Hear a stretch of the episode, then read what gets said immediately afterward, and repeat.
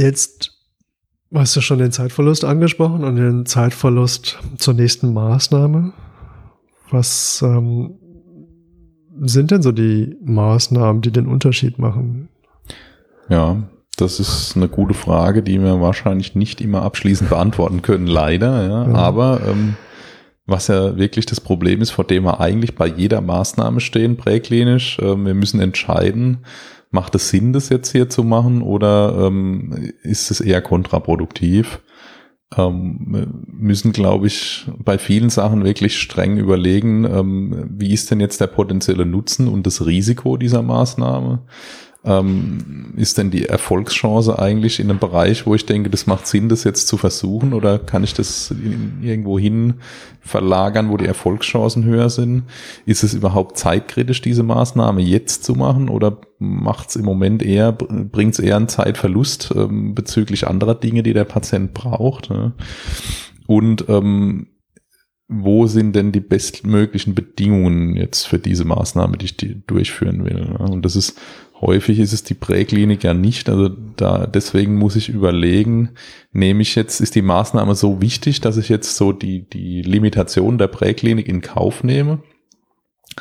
Ähm, dann muss ich die Maßnahme auch konsequent durchführen aus meiner Sicht. Wenn ich denke, der Patient profitiert, dann äh, muss ich es machen. Und ähm, wenn ich denke, der Patient profitiert aktuell nicht, dann muss ich es aber auch aktiv bleiben lassen. Und die, deswegen kommt da die Regel ähm, dabei raus, die richtige Intervention am richtigen Ort ähm, zur richtigen Zeit. Ja, oder wie die, wie die Briten gern sagen, ähm, deliver meaningful interventions, also ähm, bedeutsame ähm, Interventionen durchführen. Ja, also das, was wirklich was ausmacht für den Patienten und ähm, das soll man wirklich konsequent machen und den Rest soll man aber auch konsequent dann bleiben lassen.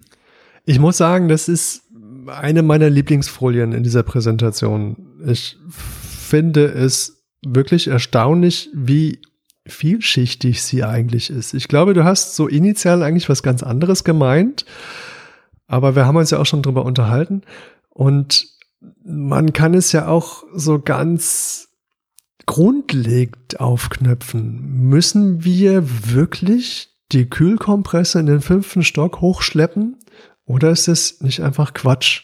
Ja. ja. Oder braucht und das haben wir ja schon mal diese These aufgestellt, braucht jeder Zugang eine Infusion? Oder möchten wir nur den Zugang haben und die Infusion ist uns gerade nicht wichtig und sogar ganz im Gegenteil, sogar ein Risiko. Ja, die beschäftigt einen, der die erstmal zusammenbauen muss, dann muss man sie anschließen und danach reißt man damit den liebevoll gelegten Zugang dann wieder raus, weil man sich damit irgendwo verhakt. Ja, ja oder irgendwer fällt über die Leitung, ja. ja. Und äh, also das, äh, ich, ich mag diese Folie wirklich sehr gerne, ne? Und das reicht auch so in die davor und in die nächste. Dieses auch die Frage, ähm, macht es jetzt Sinn, hier noch weiterzumachen? Oder sollte man nicht lieber den nächsten Schritt gehen und ähm, oder sollten wir vielleicht nicht jetzt hier bleiben und eine Maßnahme zu Ende bringen? Ja? Ähm, da macht es, glaube ich, Sinn, viel drüber nachzudenken. Und über das Nachdenken darüber sprichst du eigentlich in dieser Folie. Ja, es, es, greift quasi nahtlos ineinander. Ja. ja. Also ähm, da was war so mein Anliegen, einfach nochmal darauf hinzuweisen, auf was, was man eigentlich, ähm, was schon lang bekannt ist, was wir aber immer wieder versuchen ähm, von uns zu weisen, weil wir das nicht wahrhaben wollen, aber die, die Wahrheit holt uns ja leider immer wieder ein. Ja? Und ähm, das Problem ist einfach, dass unsere kognitiven Ressourcen begrenzter sind, als wir das immer uns vorstellen. Und ähm, dass gerade so komplexere Denkprozesse äh, unter Stress extrem schlecht funktionieren. Mhm. Also das das sehen wir ja schon, wenn wir unter äh, großem Druck jetzt mal versuchen, Dosierungen auszurechnen und Verdünnungen. Das ist ja extrem fehleranfällig zum Ja. Beispiel. Ja. So ein popliger Dreisatz Ja. unter Stress. Ja, aber das ist, wenn genug Stress aufgebaut wird, das wissen wir, dann, das ist einfach wahrscheinlich evolutionär bedingt, dann, ähm, wenn, je mehr Stress wir haben, desto mehr neigen wir zu einfachen oder vornehmlich jetzt mal äh, vordergründig einfachen Lösungen. Äh, wenn jetzt der Säbelzahntiger irgendwo rausspringt, dann muss ich halt irgendwie sofort reagieren und kann jetzt nicht erst einen Arbeitskreis bilden und drüber nachdenken, ähm, was jetzt ähm, vielleicht äh, die günstigste Lösung wäre, wo ich hinrennen möchte, sondern ich muss jetzt irgendwie reagieren. Ja. Und Mhm. ähm, Das Problem ist, dass, dass dieses, diese Art des Denkens, da gibt's ja irgendwie Type A und Type B äh, Thinking ja, äh, in der Literatur, aber ähm, je mehr Stress wir haben, desto mehr neigen wir dazu, so einfache, impulsive Entscheidungen zu treffen. Ähm, die sind einfach, aber ähm, das, die, das Problem, was vor uns liegt, ist ja in der Regel komplex und deswegen wird diese einfache Lösung dem Problem häufig ähm, in, in keiner Weise gerecht. Ja.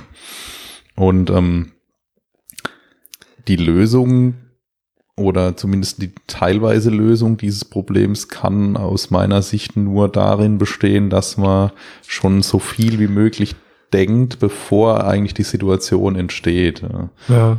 Das heißt, ähm, das Denken beginnt vor dem Einsatz. Ich ähm, sollte vielleicht einfach mal ein, menta ein mentales Modell bereit haben, ähm, mir schon mal Gedanken gemacht haben, was, was mache ich denn oder was muss ich denn in Betracht ziehen alles, wenn jetzt äh, der schlimme Fall X oder der böse Fall Y eintrifft. Ja? Also ich mit Kollegen schon unterhalten zum Beispiel darüber, ähm, ähm, über das Setting, was, was macht man denn, wenn man jetzt in eine Situation kommen, wo zum Beispiel eine Schwangere reanimationspflichtig ist, keine Ahnung, 36. Woche oder 30. Woche oder was auch immer, ja. Ähm, und die Antwort ist ja ganz oft, um Gottes Willen, darüber möchte ich gar nicht nachdenken. ja, natürlich, weil das ist ja so ein, so ein typischer Einsatz, wo man nicht aussteigen will wahrscheinlich. Ja. Ja. Aber ähm, wenn ich irgendwann in diese Situation komme, dann wird's ja nicht besser dadurch, dass ich mich bisher noch nicht mal getraut habe, drüber nachzudenken. Also dann wird's ja nur noch schlimmer, weil dann werde ich so viel Stress haben, dass ich jetzt nimmer gut nachdenken kann. Ja, also ich wir bilden uns ja ein, dass wir dann unter äh, hohem Stress und wenn die Anforderungen hoch sind, dann wachsen wir über uns hinaus und vollbringen dann irgendwelche Meisterleistungen. Ähm, und das ist ja so gut wie nie der Fall. Ja. Ich glaube, das funktioniert nur auf einem 3-Meter-Brett. Ja. Ja, ich meine, dann springst du runter, aber das ist ja eine einfache Entscheidung. Ja. Also dafür muss ich ja keinen komplexen äh, Denkprozess äh, durchführen und äh, im Gegenteil, also da, da bin ich dann so gestresst, wenn ich zu spät dran denke, irgendwie mich richtig zu drehen, dann mache ich noch einen Bauchplatscher und dann tut's weh ein paar Tage lang. Ja, das ist ja eher der Fall. Also am Schluss werde ich auf das Level meines Trainings zurückfallen. Das Ja. heißt, ähm, wenn ich ähm, manche Fälle, Sachen kann ich zum Beispiel in der Simulation ähm, trainieren. Ich glaube, dass einfache Sachen, wie jetzt der Zugang zum Beispiel, wichtig sind, Mhm. ähm, weil man die durch Training ziemlich gut automatisieren kann. Also da, die kann ich dann durchführen mit ziemlich wenig Nachdenken und dann bleibt halt ähm, Hirnschmalz frei für andere Sachen. Und ähm, ich glaube, ich muss aber auch komplexe Abläufe trainieren, ähm, einfach, dass dann ähm, das, das Management des Einsatzes funktioniert und dass die Prozesse ineinander greifen. Ne? Da gibt's ja so Methoden wie das Mental Rehearsal, wo man einfach ähm, solche Szenarien mal für sich im Kopf durchgeht. Das kann Ja. man immer so nebenbei machen. Man braucht irgendwie gar kein Material dafür. Und ähm, also ich finde, es ist immer wieder beeindruckend, wie man dann dabei auf so so Aspekte trifft dann, wo man denkt, ah, okay, da habe ich noch nie so drüber nachgedacht, wie mache ich das denn in dem, in dem Fall, weil da habe ich ja ein Problem, was ich bisher noch nie hatte zum Beispiel. Mental Re Rehearsal ist ja auch etwas, was Leistungssportler machen zum Beispiel, Ja, um einfach einen Bewegungsablauf oder einen Ablauf im Sport schon mal vorzuerleben oder durchzuleben und dann verschiedene Entscheidungen oder Verhaltensweisen abzurufen. Ähm, das ist auch wieder eine recht vielschichtig und auch hier kann man sich ähm, eigentlich ganz gut vorbereiten. Und ich glaube, das ist auch so ein bisschen, was man draußen sieht, der Unterschied zwischen den jungen und den alten Hasen.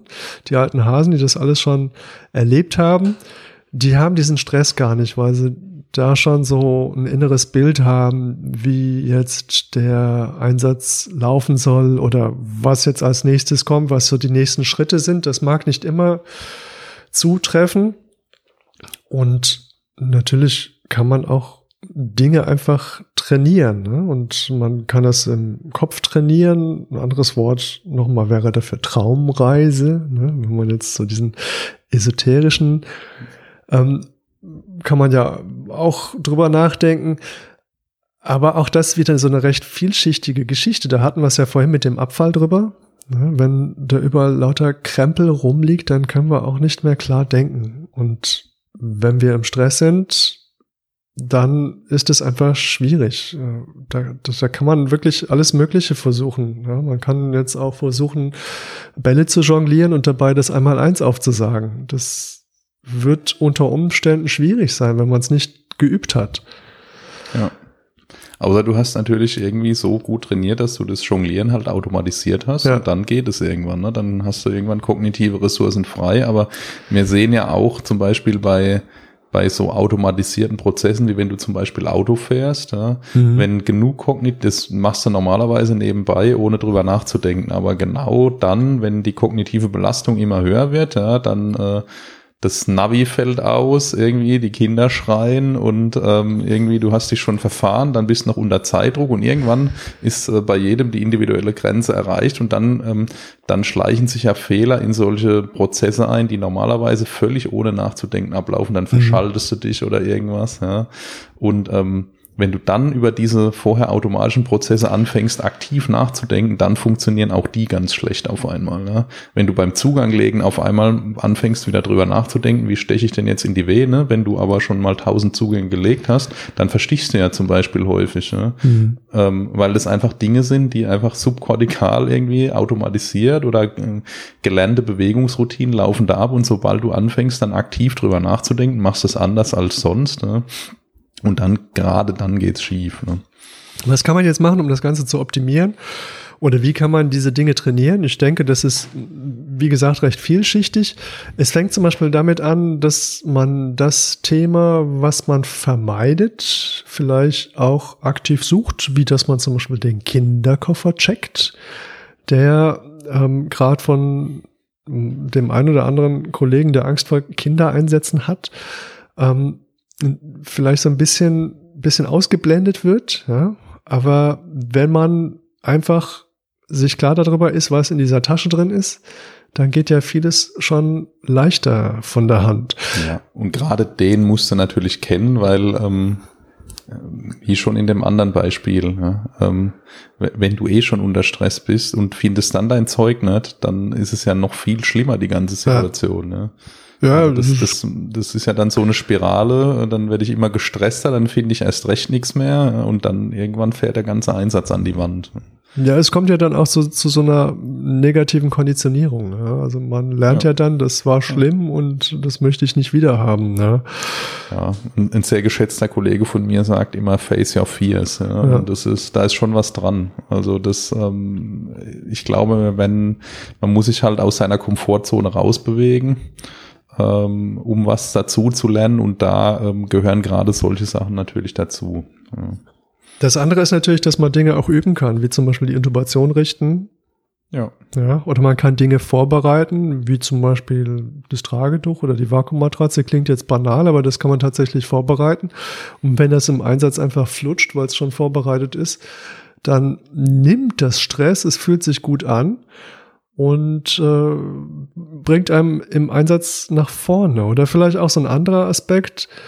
Ähm, viele Notärzte checken ja ganz gerne nicht das Auto. Was auch in Ordnung ist, finde ich. Findest du? Ja, weil, also zumindest von meiner Perspektive aus, ich habe das ganz gern, ich habe ganz gern das Auto im Blick. Also ich mhm. weiß ganz gern sozusagen, was, und NRF ist ja recht übersichtlich, sage ich jetzt mal. Aber der Notarzt könnte sich ja in dem Augenblick mit den Geräten auseinandersetzen. Und mhm. einfach mal immer wieder noch mal ein bisschen mit dem Beatmungsgerät rumspielen. Wie war denn das? Und da sind ja oft verschiedene Softwareversionen drauf. Plötzlich hat irgendwann ja. das EKG getauscht. Ja, das ist so. Ja. Ja, und ich meine, bei uns im Bereich ist es ja so, dass es wirklich nicht einfach ist. Da haben wir ja äh, mehrere Hilfsorganisationen, die alle unterschiedliche Fahrzeuge haben, die unterschiedliche Rucksacksysteme haben und unterschiedliche Medizinprodukte, unterschiedliche ja. Beatmungs, also ist alles, alles unterschiedlich. Und ich erwische mich auch immer mal wieder dabei, dass ich ähm, äh, jetzt nicht ähm, in dem Rucksack jetzt auf Anhieb äh, Ausrüstungsteil X oder Y finden würde und mhm. muss mich dann immer mal wieder disziplinieren, wenn ich länger nicht dort war, mal in den Rucksack zu gucken, vor allem halt auch nach den Materialien, die halt wirklich ähm, vital wichtig sind. Und ähm, ich glaube, ich bin weit weg davon, dass ich alles super gut finde, aber da muss ich sagen, da, da schult einem ja auch schon ein bisschen die Tätigkeit, wenn man mal auf dem Hubschrauber ist, wo man ja äh, deutlich mehr noch dadurch bedroht ist, dass man mal zum Patienten kommt und hm. kein anderer dabei ist. Ja. Ja, dann hast du bist mit deinem Material allein dort und entweder du findest es dann in deinem Rucksack oder du hast es halt nicht. Und ähm, die Situation kann uns ja aber eigentlich auch im bodengebundenen Rettungsdienst auf dem NF jederzeit treffen. Ja. Und ich glaube, da sind sich viele gar nicht drüber bewusst. Ja. Ich meine, dann habe ich mal vielleicht einen Einsatz mit, wo ich erst eintreffend bin mit zwei schwer Verletzten, dann muss ich halt im Koffer oder im Rucksack meinen Scheiß allein finden. Und ähm, wenn ich dann anfange, erstmal den Koffer einfach auszuleeren, weil, weil ich irgendwas suche, ja, also das, äh, dann sind wir wieder bei der Übersichtlichkeit und beim Abfallmanagement. Das, ähm, das entspannt jetzt nicht unbedingt die Situation, aber ich glaube, das ist gut investierte Zeit. Also äh, im CRM heißt es ja, kenne deine Arbeitsumgebung. Und das ist halt genau das. Ja. ja. Das ist genauso, wie wir Merkhilfen haben, aber häufig äh, zu eitel sind, die zu benutzen. Mhm. Oder irgendwie uns mit den Merkhilfen ähm, denken, erst auseinanderzusetzen zu müssen, wenn denn der Realfall da ist. Aber wenn ich mein Kinderlineal und äh, meine Dosierhilfe äh, noch nie benutzt habe und fange dann erstmal an, ähm, jetzt zu gucken im Einsatz, wie muss ich das denn jetzt eigentlich und wo muss ich es jetzt aufklappen und auf welcher Seite muss ich nachlesen und steht da jetzt eigentlich die Milligrammanzahl und ist das die Standardverdünnung und wie viel Milliliter, ja. ja dann ähm, ist es deutlich weniger hilfreich, als wenn ich es vorher ähm, schon mal ausprobiert habe. Ja, genau. Oh, oh, Gott, was ist denn das? Ist das ein rotes Kind oder ein lila Kind? Oh nein, das ist Null ist ja nein, da unten. Am Schluss ist es meistens blaues Kind. ja. Das heißt aber nicht immer, dass man in der blauen Karte nachgucken muss. Oh ja, mein Gott. Also Spaß beiseite. Ja, diese, ja. diese ähm, vielen Merkhilfen, die wir haben, ich glaube, viele von denen sind sinnvoll. Das heißt nicht, dass ich alles an der Einsatzstelle nachlesen soll, mhm. aber das ist natürlich eine schöne Rückfallebene. Ebene. Ja. ja, natürlich sollte ich die ähm, Dosierungen der wichtigen Medikamente auswendig wissen. Aber ähm, trotzdem weiß ich, dass ähm, die, das Risiko, dass ich mir jetzt beim äh, dreieinhalb Kilo Kind irgendwo mit einer Dosierung verrechne, äh, durchaus ähm, real ist und dann ist es keine Schande, finde ich, nochmal auf eine Merkhilfe zurückzugreifen, um das Ganze nochmal abzusichern, weil wir wissen, dass ähm, der Effekt, wenn ich einen Fehler mache, ja durchaus groß sein kann. Also wir merken uns vieles kann man auch so trainieren und viele sagen ja auch oft, ach ja, ich, ich könnte ja, aber ich kann jetzt nicht zu dieser Fortbildung oder wie auch immer.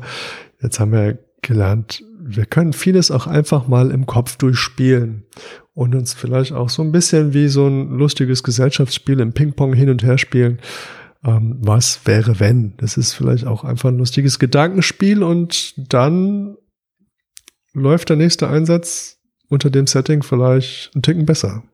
Ja, auf jeden Fall. Auch wenn man im Team unterwegs ist. Ja. Man mhm. kann sich auch durchaus ähm, über kritische Prozeduren mal vorher absprechen, bevor ja. es soweit ist. Ja. Also spätestens, wenn ich auf der Anfahrt zur Reanimation bin, ähm, hab, also ich, ich mir sage jetzt mal nicht, ich mache es immer, weil das wäre wahrscheinlich dann irgendwo gelogen, weil man immer mal einen schlechten Tag hat.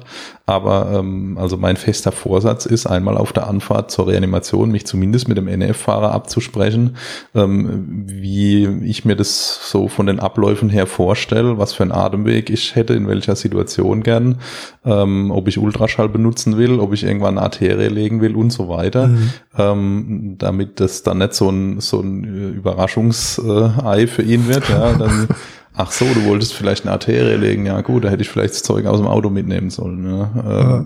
Und das ist ja für Atemwegsmanagement, ähm, wenn man irgendwo keine Ahnung, zum Kindernotfall fährt, kann man mal kurz drüber reden, was man so für Atemwegsmanagement anstreben würde, wenn es denn jetzt irgendwie schlimm wird. Das wird man ja in den meisten Fällen nicht brauchen.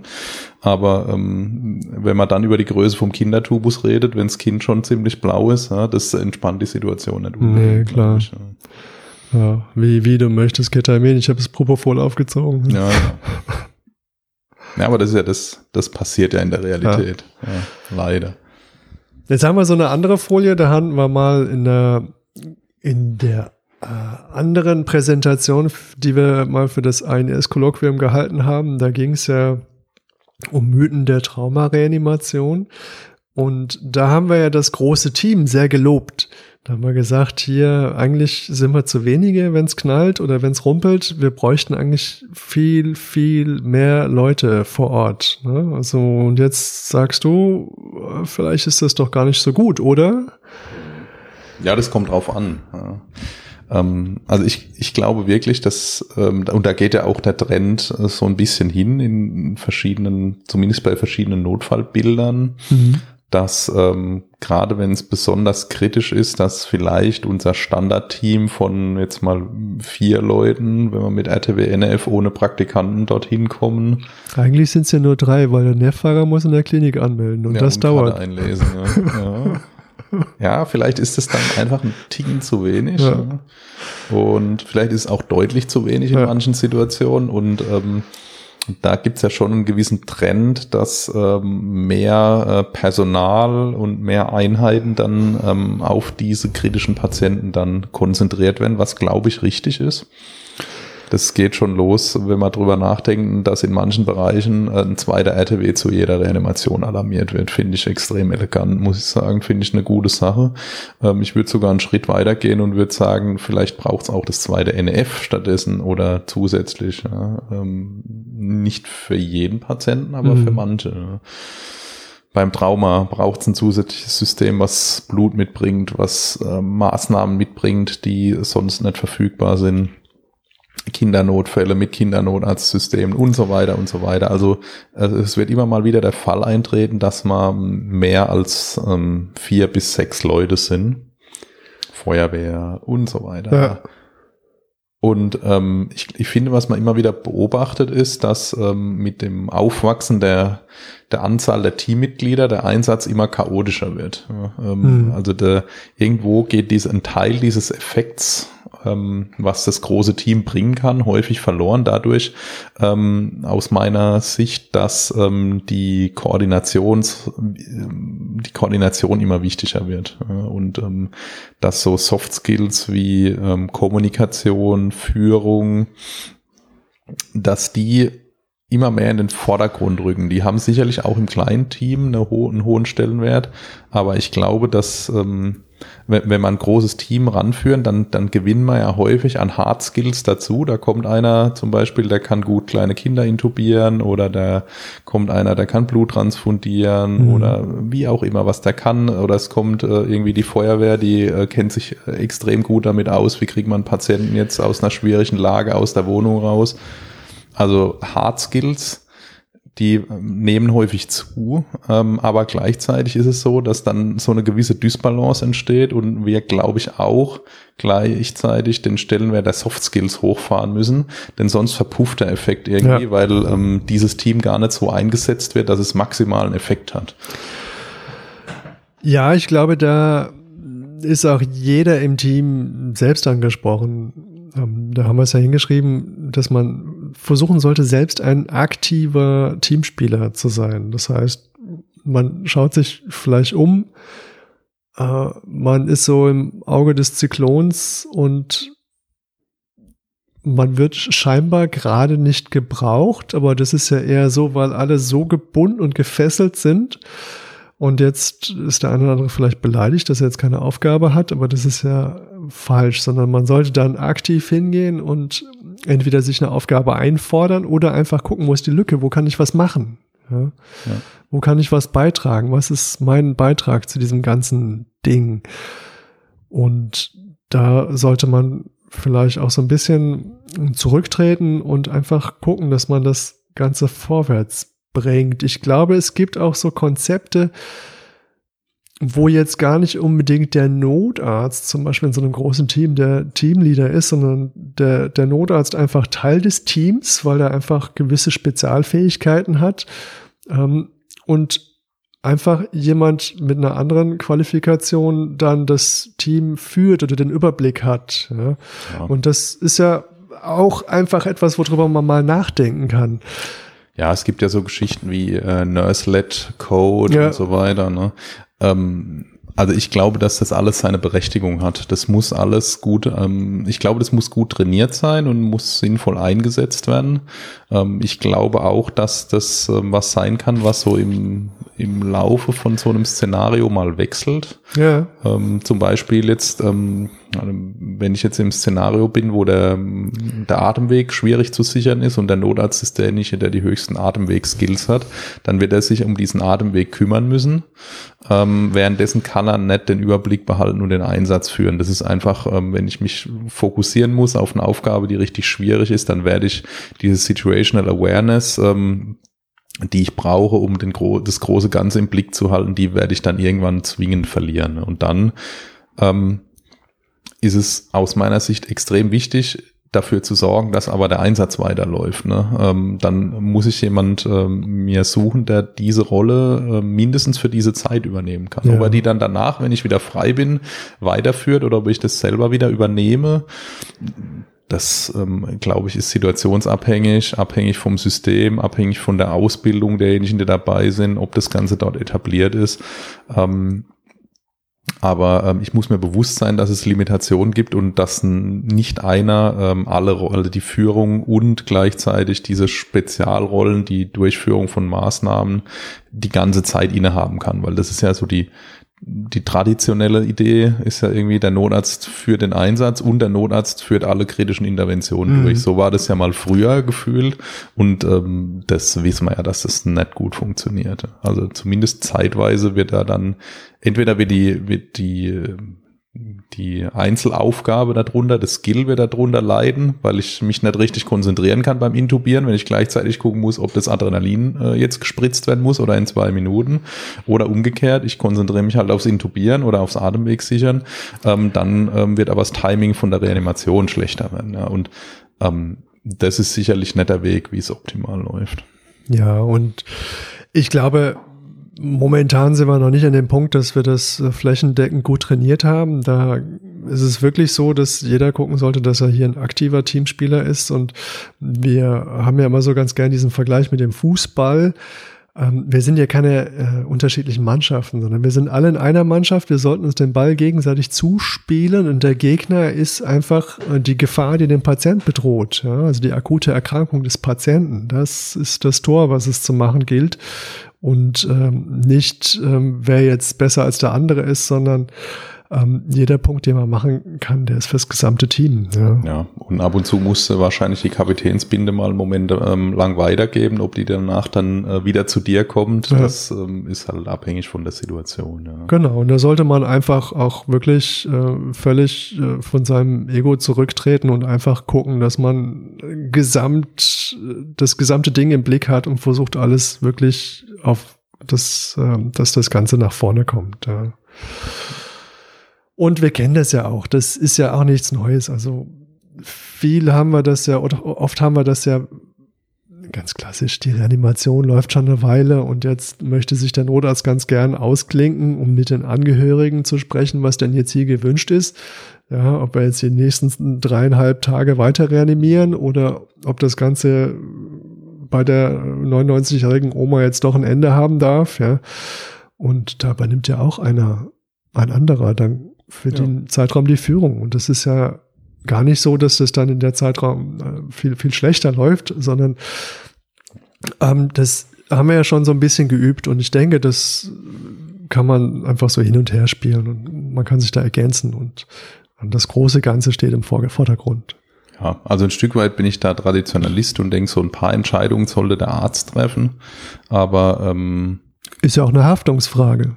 Ja, glaube ich schon. Ähm, aber ich ähm, glaube, also zum Beispiel den, den Grundablauf der Reanimation oder von so einem, gerade von so einem standardisierten Notfall ähm, wie der Reanimation ähm, den, den im Auge zu behalten und den zu steuern, ähm, das ist jetzt nichts, was die ganze Zeit der Arzt machen muss. Mhm. Ähm, das glaube ich, dass der vielleicht auch an anderer Stelle gebraucht wird und dass man auch für den kognitive Ressourcen frei machen kann, ja. um halt nochmal zu gucken, gibt's vielleicht was, was hier von der Norm abweicht und wo man vielleicht jetzt mal einen Weg einschlagen, der jetzt ähm, nicht genau dem Standardalgorithmus entspricht. Ja.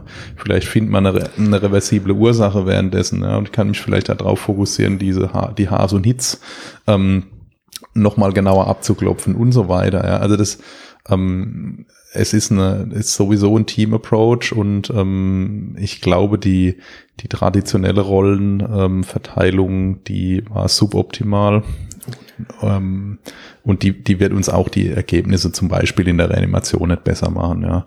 Auch beim, beim Trauma und so weiter. Mhm. Das ist dann jeder, also das, das, das Phänomen, dass ähm, irgendwie einer äh, kommt, zum Beispiel der Notarzt oder keine Ahnung, das Trauma-Szenario läuft schon und dann kommt der Hubschrauber oder so, dann, was man mal ab und zu so erlebt, dass dann plötzlich so eine äh, so eine Verantwortungsdiffusion stattfindet und äh, irgendwie alle gefühlt ähm, innerlich äh, hands-off machen und äh, das Hirn ausschalten. Das, Genau. Das ist ja nicht immer so, aber ja. manchmal finde ich, hat man schon den Eindruck, es, es kommt jetzt irgendeiner ja. und dann sagt man, ah ja, okay, jetzt hat er den Hut auf und ich stecke jetzt mal irgendwie so übertrieben gesagt die Hände in die Tasche und warte, was der sagt. Ne? Aber ja. es, es muss ja in dem Moment weiterlaufen. Also das ja, ja, äh, es, genau.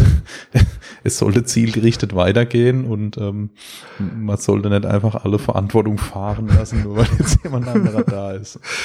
Ja, also es sollte nicht so enden wie auf der klassischen deutschen Baustelle. Einer arbeitet und alle schauen zu. Ja, genau. Und ein paar trinken noch Bier und äh, kommentieren tun aber alle. Ja.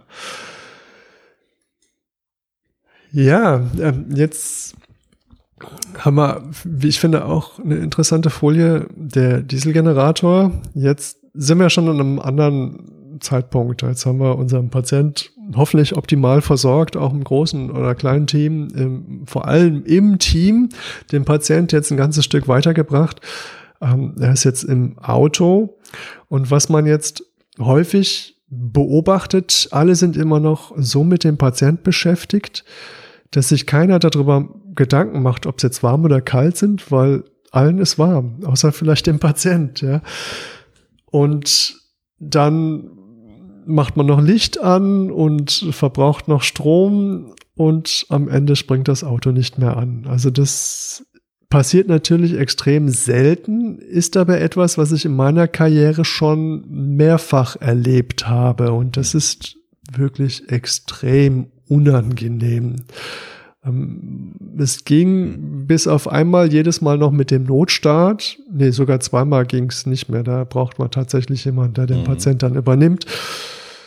Und was man jetzt in dieser Situation völlig vergisst, ist, der Strom kommt nicht aus der Steckdose, sondern wir befinden uns in einem Notstromaggregat oder auf einem Notstromaggregat. Und das liefert nur Strom, wenn es auch eingeschaltet ist. Ja? Also wir sollten einfach frühzeitig den Motor anlassen und Strom erzeugen. Mhm. Ähm, Wer es mir nicht glaubt, ich versichere euch, ein RTW, der zwei Jahre alt ist, der wird im zweiten Winter irgendeine Batterie schlapp machen. Entweder die Fahrzeugbatterie oder die Bordbatterie. Eine von beiden macht schlapp und dann werdet ihr in dem Winter, irgendwer von euren Kollegen wird nach zwei Jahren einmal den Notstrom, äh, den Notstartknopf bedienen müssen. Mhm. das ist so sicher wie das Arme in der Kirche. Das ist auch gar nichts Ungewöhnliches. Batterien gehen einfach kaputt. Aber interessanterweise denkt man ja immer, die ähm, Fahrzeuge sind inzwischen so ausgestattet, dass ähm, einfach alles, ähm, was wir so laufen haben bei der Patientenversorgung, die Bordbatterie leer zieht und wenn mhm. die leer ist, ist halt leer und wir starten dann einfach das Fahrzeug mit der Fahrzeugbatterie. Ja. Aber das scheint ja nicht immer so zu funktionieren, interessanterweise. Ja, doch, das funktioniert tatsächlich eine Weile. Aber wenn wir uns jetzt überlegen, was jetzt alles Strom zieht, nämlich das Funkgerät, das Rescue Track, ähm, irgendwelche Geschichten für unsere elektronischen Datenerfassung. Vielleicht haben wir noch einen Drucker angeschlossen, das EKG wird geladen, die Absaugpumpe. Und wenn man jetzt mal bei der Konfiguration von so einem Fahrzeug dabei war, dann wird einem klar, oder die, die machen dir klar, dass das so eine Null, Nullsummenrechnung ist. Da ist eigentlich kein Platz mehr dazu, dafür.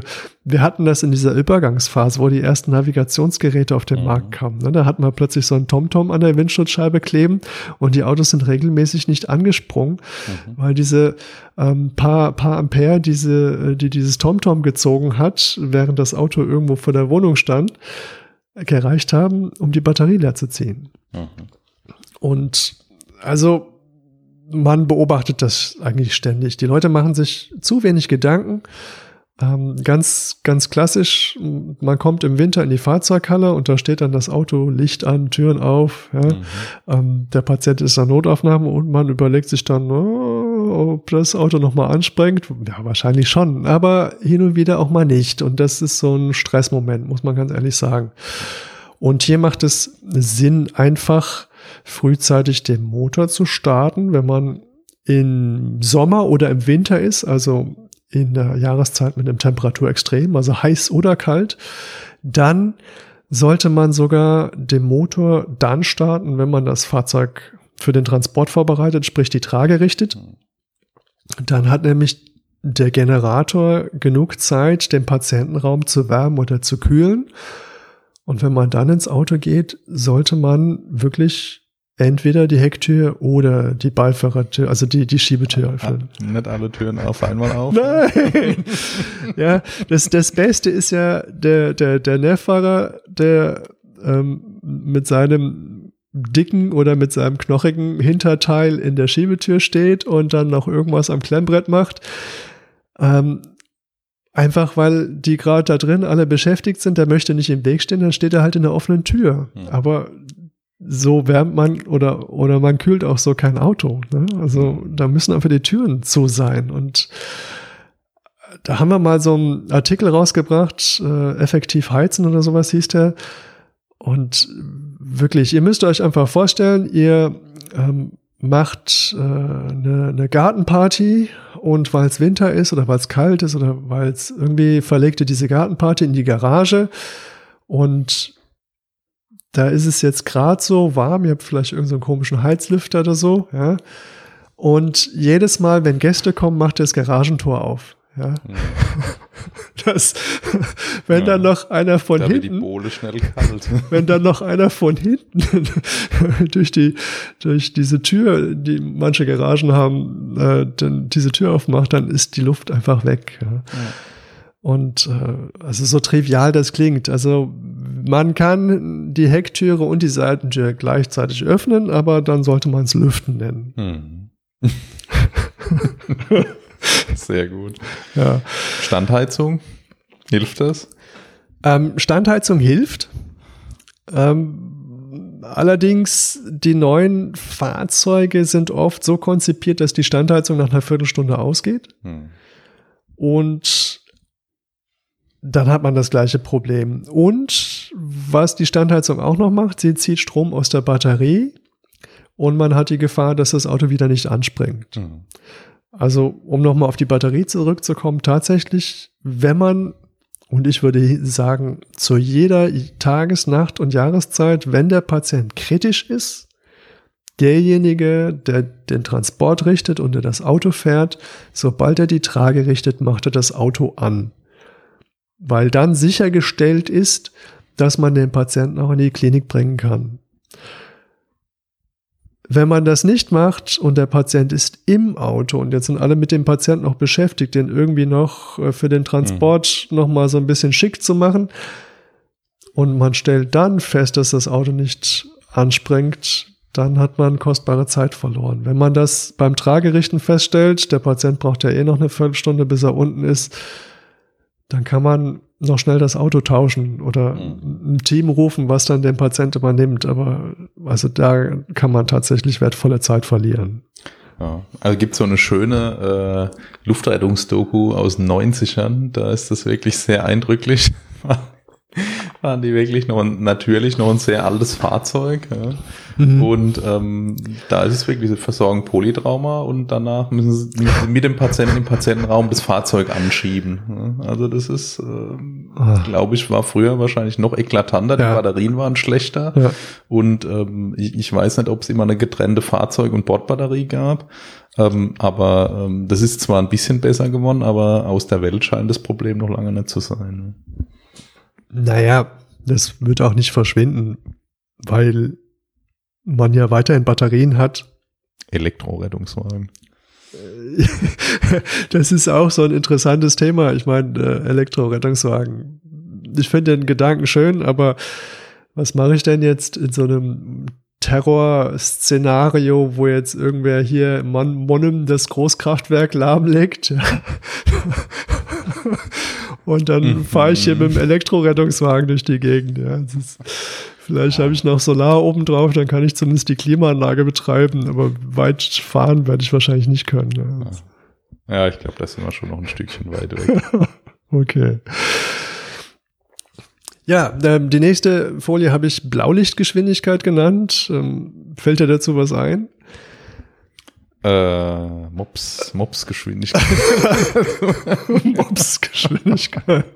ähm, ja, also ich äh, ich erinnere mich zumindest an viele Situationen, wo äh, Blaulicht mit viel zu viel Geschwindigkeit assoziiert ja. war für mich, ja, wo ich irgendwie keine, vor allem, also vorne geht ja oft noch, ja. ähm, da ist das Problem, du siehst ja das Elend auf dich zukommen äh, und hinten äh, ist das Problem, dass du halt in der Gegend rumfliegst. Ja, genau, da wird, äh, verwandelt sich das Auto dann in so einen Würfelbecher, ne? oder hier haben wir so ein, so ein Rettungswagen mal auf eine Achterbahn draufgestellt.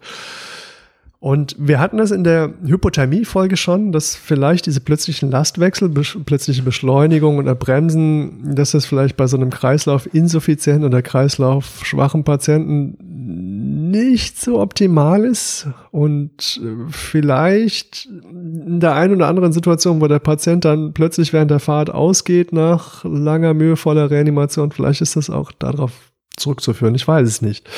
Auf jeden Fall ähm, dieses Geschaukel, dieses Beschleunigen, Bremsen und vor allem der Lastwechsel nach rechts und links, das führt nicht dazu, dass es dem Patient besser geht, noch dass die Kollegen besser arbeiten können. Noch irgendwas. Eigentlich geht's allen schlechter und irgendwann spuckt dann der ähm, Beifahrer auf den Patient und der Patient spuckt auf den Notarzt und der Notarzt spuckt auf den Beifahrer. also, man hat dann einfach ähm, ja, das, das, das ist nicht gut. Also die Regel war hier, blaues Licht darf man hören, aber nicht spüren. Ja, das klingt total albern. Ähm, man darf ruhig schnell fahren, wo es möglich ist. Ja, aber gerade in Kurven sollte man Lastwechsel vermeiden und auch vorausschauend fahren, nicht arg bremsen die Kollegen hinten müssen ja arbeiten. Und wenn sie denn nicht arbeiten müssen, dann profitiert auch der Patient bei einer Signalfahrt davon, wenn er ein zugewandtes Gespräch führen kann und man kriegt vielleicht noch ein bisschen Information aus dem raus. Man sollte auch komplett auf die Pressluft verzichten, weil die meisten Fahrzeuge sind nicht so gut abgeschirmt. Ähm, und dann hört sich die Pressluft vorne ganz schön an, aber hinten fallen einem die Ohren ab. Ja. das wiederum kenne ich, ja. ja. Also, das sollte man alles sein lassen. Und ähm, man kann über den Rückspiegel, ähm, kann man gut Kontakt nach hinten halten. Also man sollte den Rückspiegel, man kann den gern dazu nutzen, um den Lidstrich nachzuziehen oder sich mit der Zunge die Augenbrauen glatt zu streichen. Ja. Aber ähm, grundsätzlich äh, sollte man den Rückspiegel so ausrichten, dass man den Patientenraum gut sieht, dass man kann sich so ein bisschen an, der, an dem Tragetisch orientieren. Wenn der Arg sich auf die Seite neigt oder wenn die Infusion da rumzappelt, dann ist es wahrscheinlich zu schnell. Und wenn die Kollegen hinten drin unzufrieden gucken, dann wahrscheinlich auch. Und das andere ist natürlich, dass man auch sehen kann, ob da jemand mit mir kommunizieren will. Ne? Also wenn ich nach hinten schaue und ich kann Blickkontakt mit den Kollegen hinten halten, das ist schon viel wert. Ja. Also ich, ich bin immer wieder überrascht, wie äh, kamikaze-mäßig manche fahren. Mit Patienten und Kollegen hinten drin. Mhm. Äh, ich weiß nicht, ob die sich selber wohlfühlen, wenn sie dann im, im Gegenzug mal äh, im Patientenraum sind, während solche Geschwindigkeiten. Also ich glaube, die Geschwindigkeit allein ist nicht das Problem, sondern das unangepasste Fahren, so ja. wie du das sagst. Ne? Jetzt hat ja der Torben Doll ähm, ähm, eine, eine Regel bei sich äh, in seinen zehn äh, Regeln drin, äh, die ähm, da lautete, benutzt Sicherheitsgurte. Wie stehst du dazu? Ähm, ich finde das absolut richtig, weil es kann ja immer mal was sein und da musst du da vorne doch auf die Bremse langen. Und so, eine, so, so ein kurzes auf die Bremse tippen führt schon dazu, dass die Leute hinten auf dem Boden sitzen. Und wenn ich mal richtig, richtig bremsen muss und die Leute sind hinten nicht angeschnallt, dann klatschen die gegen den Schrank oder sonst wohin. Also die werden sich auf alle Fälle wehtun. Nichtsdestotrotz gibt es ja immer wieder Situationen, dass ich hin aufstehen muss und arbeiten. Und ich sollte beiden Rechnung tragen. Das heißt, ich sollte so fahren, dass ein Arbeiten hinten gut möglich ist. Und gleichzeitig sollten aber die, die hinten drin sind, sich anschnallen, sobald sie es können. Ja, ich glaube, das ist schon ein Dilemma. Ne? Die äh die äh, Betrieb, Betriebsrat oder die äh, juristisch korrekte Antwort wäre wahrscheinlich, ja, es müssen immer alle angeschnallt sein und wenn sich nicht alle anschnallen äh, können, dann dürfen wir halt nicht fahren, dann müssen wir stehen bleiben.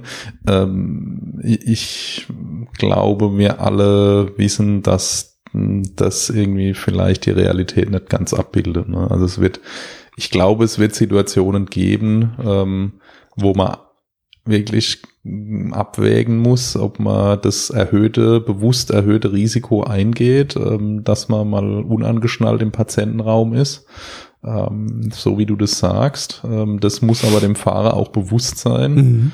Ähm, Im Hubschrauber zum Beispiel ähm, ist es eigentlich undenkbar, sich abzuschnallen, ohne dem Piloten Bescheid zu sagen. Das ja. ist auch ein interessantes Konzept, finde ich. Ne? Ähm, dort ist man, ähm, so lange gilt man als angeschnallt, bis man irgendwie sagt, ich muss mich abschnallen, muss irgendwas machen. Und ähm, auch das ist prinzipiell möglich. Aber der weiß dann natürlich auch, wenn er jetzt schon vorhersehen kann, es wird jetzt holprig, dass er mir sagt, äh, schnall dich jetzt mal wieder an, das äh, wackelt jetzt gleich. Ne? Das ähm, habe ich im Rettungsdienst so noch nie erlebt in mhm. der Form, also bodengebunden.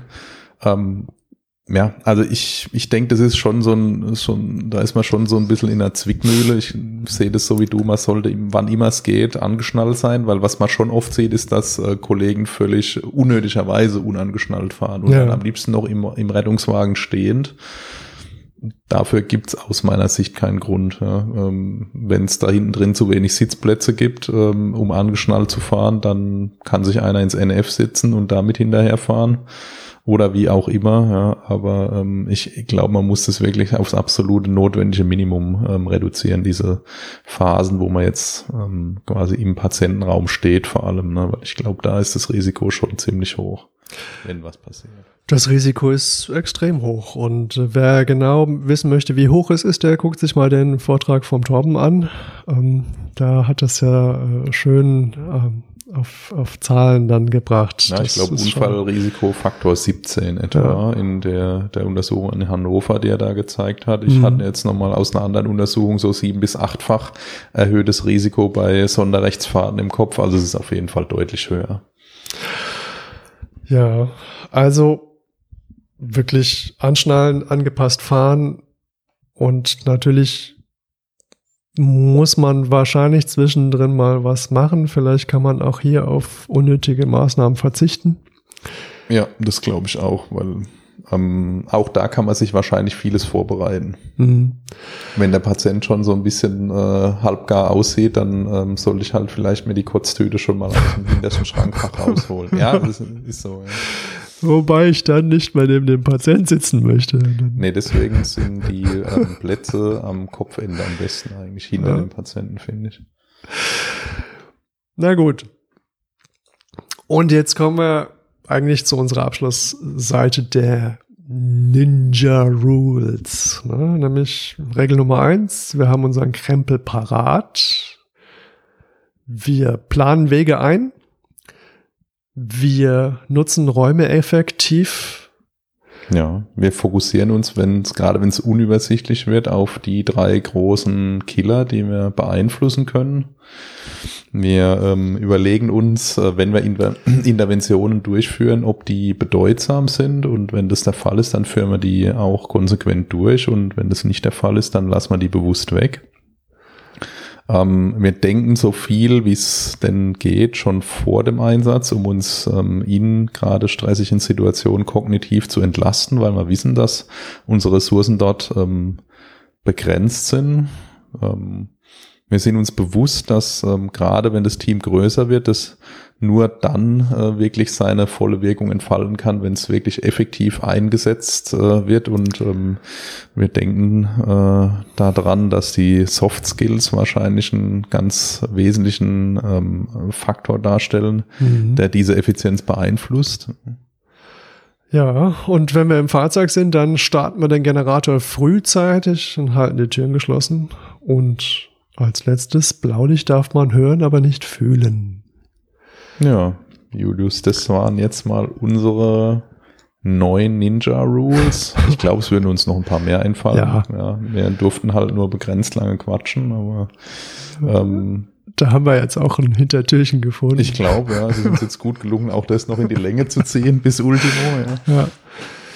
Ähm, ich glaube, die sind sicherlich, ähm, da muss sicherlich jeder für sich bewerten, was er äh, daraus äh, für sich, für sein alltägliches Arbeiten vielleicht äh, mitnehmen will und kann. Ähm, ich glaube, dass, äh, also zumindest von mir kann ich sagen, dass ich mich äh, nicht immer selber hundertprozentig an meine äh, Ninja Rules äh, halte oder gehalten habe, dass ich es aber schon einige Male bereut habe, wenn ich es mhm. nicht gemacht habe. Deswegen versuche ich selber da immer besser zu werden und äh, konsequenter. Ja. Ähm, ja, aber ich, ich glaube, wir sollen ja, wir versuchen ja immer besser äh, zu werden und ähm, da ist äh, das, glaube ich, schon wichtig für sich selber, so ein paar Vorgehensweisen zu definieren in so Fällen, die jetzt nicht unbedingt im Lehrbuch stehen. Ja, ich glaube, mit der, diesen Regeln haben wir ja auch kleine und große Regeln. Ja, ähm, Regeln, die man alleine gut beeinflussen kann oder auch nicht. Ja, wo es hier vielleicht das Team braucht, um eine Regel umzusetzen oder auch Dinge, die man alleine je nachdem, an welcher Stelle im Team man steht, umsetzen kann. Also, und da möchte ich einfach mal einladen, pickt euch doch einfach irgendeine Regel, die euch jetzt gut gefällt, die ihr für umsetzbar haltet, raus und schaut mal. Und ich bin mir sicher, dass die, dass der Einsatz oder die Einsätze dann plötzlich schon mal ein paar, paar Prozentpunkte besser laufen.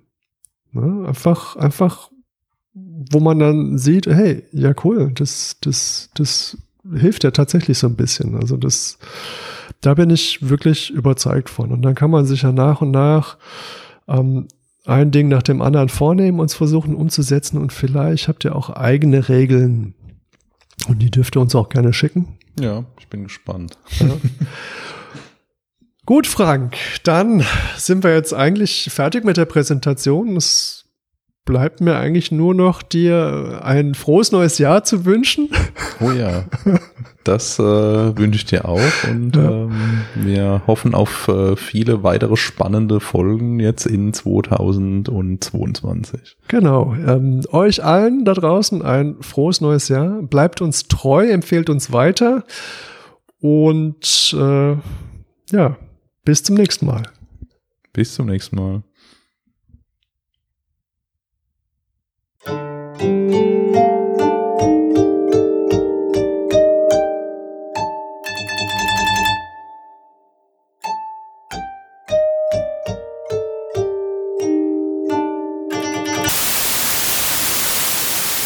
Aufzeichnung wurde angehalten. Aufzeichnung fortsetzen. War diese Information hilfreich? Ich weiß nicht, Hilfe. Muss wahrscheinlich erst auf Fortsetzen und dann auf Escape.